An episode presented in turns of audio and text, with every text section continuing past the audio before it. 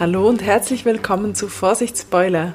Wir sind wieder mit einer Vorbesprechung dran und diese Woche hat Roman sich einen Film ausgesucht, von dem ich noch nicht weiß, welcher es ist. Ja, ich bin gespannt, was du sagst. Welchen Film hast du dir denn ausgesucht? Ja, ich habe lang rumgeguckt. Ich bin mal durch Netflix gegangen, habe so durchgeforstet, was es da so gibt.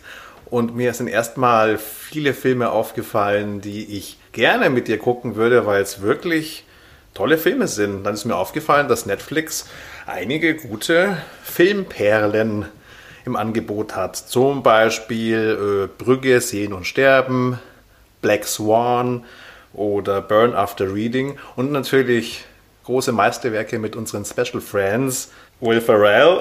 Jason Bateman. Jason Bateman, genau. Kommen beide drin vor? Und Melissa McCarthy. Nein, ich sag nur, das sind, Oh. die, das sind Perlen, die wir, die wir. Ja, die äh, haben wir aber doch alle schon die gesehen. haben wir schon gesehen, genau. Deswegen ist es mir nicht leicht gefallen, da was zu finden. Aber ich bin dann über einen Film gestolpert, nämlich The Witch. Und diesen Film kenne ich leider schon. Du darfst Und ja auch mal einen auch- Film auswählen, den du kennst Ich und ich weiß, nicht. ich weiß, aber ich wollte was Neues gucken. Aber woran ich mich bei The Witch erinnern kann, ist, dass ich den Film grandios fand, äh, von der Machart her und von der Stimmung, die er erzeugt hat. Und dann habe ich mir angeguckt, wer hat den Film eigentlich äh, gemacht, wer hat Regie geführt, nämlich Robert Eggers. Und dann habe ich mir gedacht, ha, welchen Film hat Robert Eggers denn noch gemacht? Den könnte ich vielleicht mir aussuchen. Und der Film, den er danach gemacht hat, ist Der Leuchtturm. Endlich ist er jetzt auf Netflix, Der ja? ist jetzt auf, naja, der ist auf äh, Amazon. Allerdings hinter der Bezahlschranke nur. Man kann ihn aber leihen für eine geringe Gebühr. Wir wollten den Leuchtturm ja letzten, nee, mittlerweile vorletzten Herbst schon sehen. Mhm. Dann kam uns Corona dazwischen und der lief, glaube ich, auch gar nicht lange in den Kinos Ja, ja. oder nicht in den New York Kinos zumindest, unsere bevorzugte Kinoreihe. Ähm, mitspielen tun Robert Pattinson, Ja, der Twilight. der Twilight und der, die, der Willem Dafoe. Ja, dein Vater. Der sieht meinem Vater ähnlich, genau. Deshalb nennen ihn wir intern so. Ähm, ja, ich mag Willem Dafoe. ja. Ich finde auch Robert Pattinson hat sich ja gemausert, seit der, der Twilight war oder seit der, der Rot rausgekommen ist, er ja als der Cedric Diggory in Harry Potter. Also er Ah, hat ja. in Harry Potter Ja, den Schönling gespielt und, und er war auch noch recht jung und so kam der groß raus. ja. Er kam halt groß raus bei den äh, Kiddies. Ja, und er hatte dann, er war halt so ein Teenie-Schwarm, kann man schon sagen. Aber ich finde, der hat ja schon auch viel jetzt gemacht. Also der ist ja nicht den Weg gegangen, dass er dann eben immer den, den Love Interest gespielt hat. Ich denke an Tenet, Ja. ähm, so dass ich mittlerweile eigentlich bei Robert Pattinson, wenn ich höre, der spielt da mit, denke, da ist schon irgendwie noch was dahinter. Das muss ein, vielleicht Ja. nicht unbedingt ein guter Film, dass ich ihn gut finde, aber ein durchdachter Film, ein Film mit Konzept und halt nicht so ein, ein Teenie-Schwarm äh, oder Actionfilm aus der Dose unbedingt. Ja. Äh, und Willem Dafoe, äh, ich glaube, für mich ist prägend Willem Dafoe in Grand Budapest Hotel Ach, da hat er als auch der mitgespielt. Bösewicht, Ja, ähm, wo er die Finger abgetrennt kriegt. Also ich habe mir das Filmplakat angeguckt, da sind beide zu sehen, der Twilight und der William Defoe.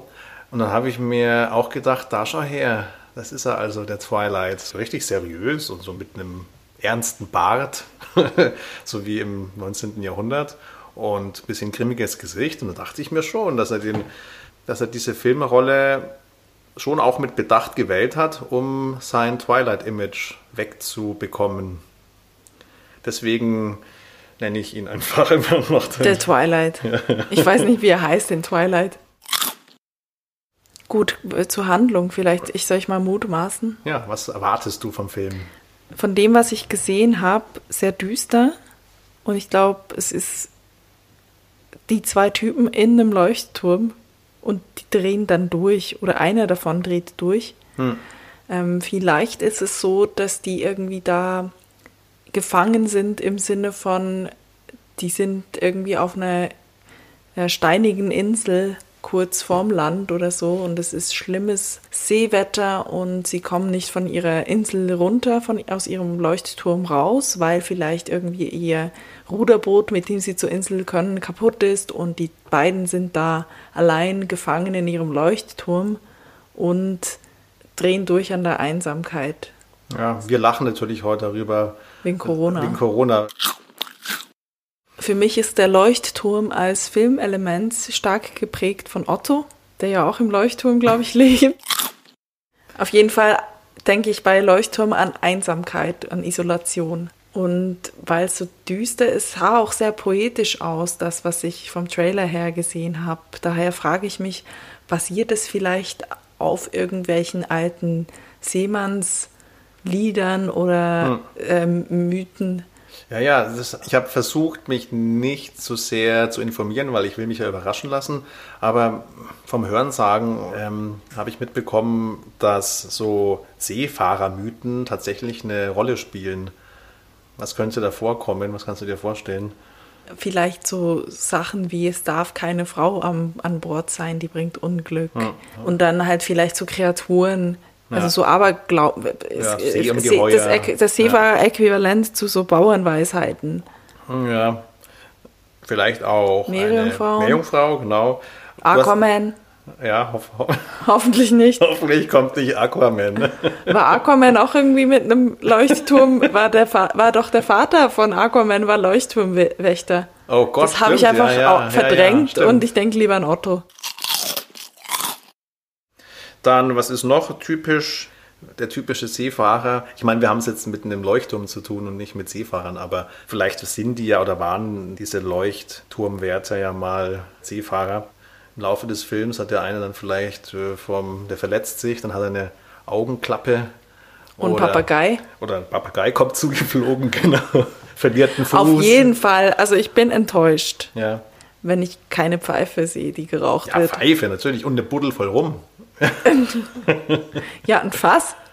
Ja, also wir können zusammenfassen, wir erwarten den Twilight mit Augenklappe im Papagei auf der Schulter und einer Buddel voll rum. Und eine Pfeife. Was genau. denkst du denn, was ist so in der Job Description für einen ähm, Leuchtturmwächter? Was muss man denn so mitbringen? Was steht da? Wir haben äh, vakanten Leuchtturm, suchen Wächter ähm, Aufgaben Licht anmachen, Licht drehen ja. lassen, Licht ausmachen, genau. aufpassen, dass das Licht weiterhin brennt und dann natürlich mindestens ein Bachelor. Genau, technische Sachen. Äh, und auch ganz wichtig, drei bis fünf Jahre Erfahrung ja. in einem Unternehmen mit ähm, Leuchtturmerfahrung. Mit, ja. mit Lichttechnik. und wenn du über fünf oder so ab acht Jahren Erfahrung kriegst, du einen Senior-Posten. Hm. Du musst da immer hoch und runter rennen. Das ist ja, also körperliche Fitness, genau, braucht man. Ja, denk, ja, wahrscheinlich muss man gut Treppen steigen können. Drei Jahre Erfahrung im Treppensteigen. Ja. Ich glaube, wir können auf jeden Fall ein Augenmerk richten auf äh, Corona-Konformität.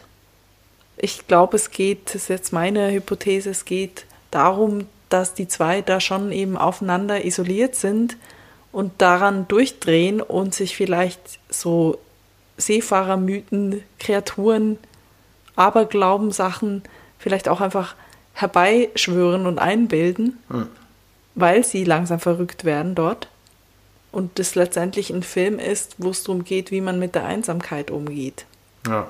Und da bin ich gespannt, ähm, was man quasi, was für uns jetzt aus heutiger Sicht, je nachdem dann so ist, dass wir sagen, ja, kennen wir, ich glaube, dass wir aus unserer Perspektive, wenn wir den Film sehen und sehen, wie zwei Leute aufeinander sitzen und immer mehr durchdrehen und sich am Schluss vielleicht sogar an die Gurgel gehen, vielleicht wird es auch gewalttätig dann.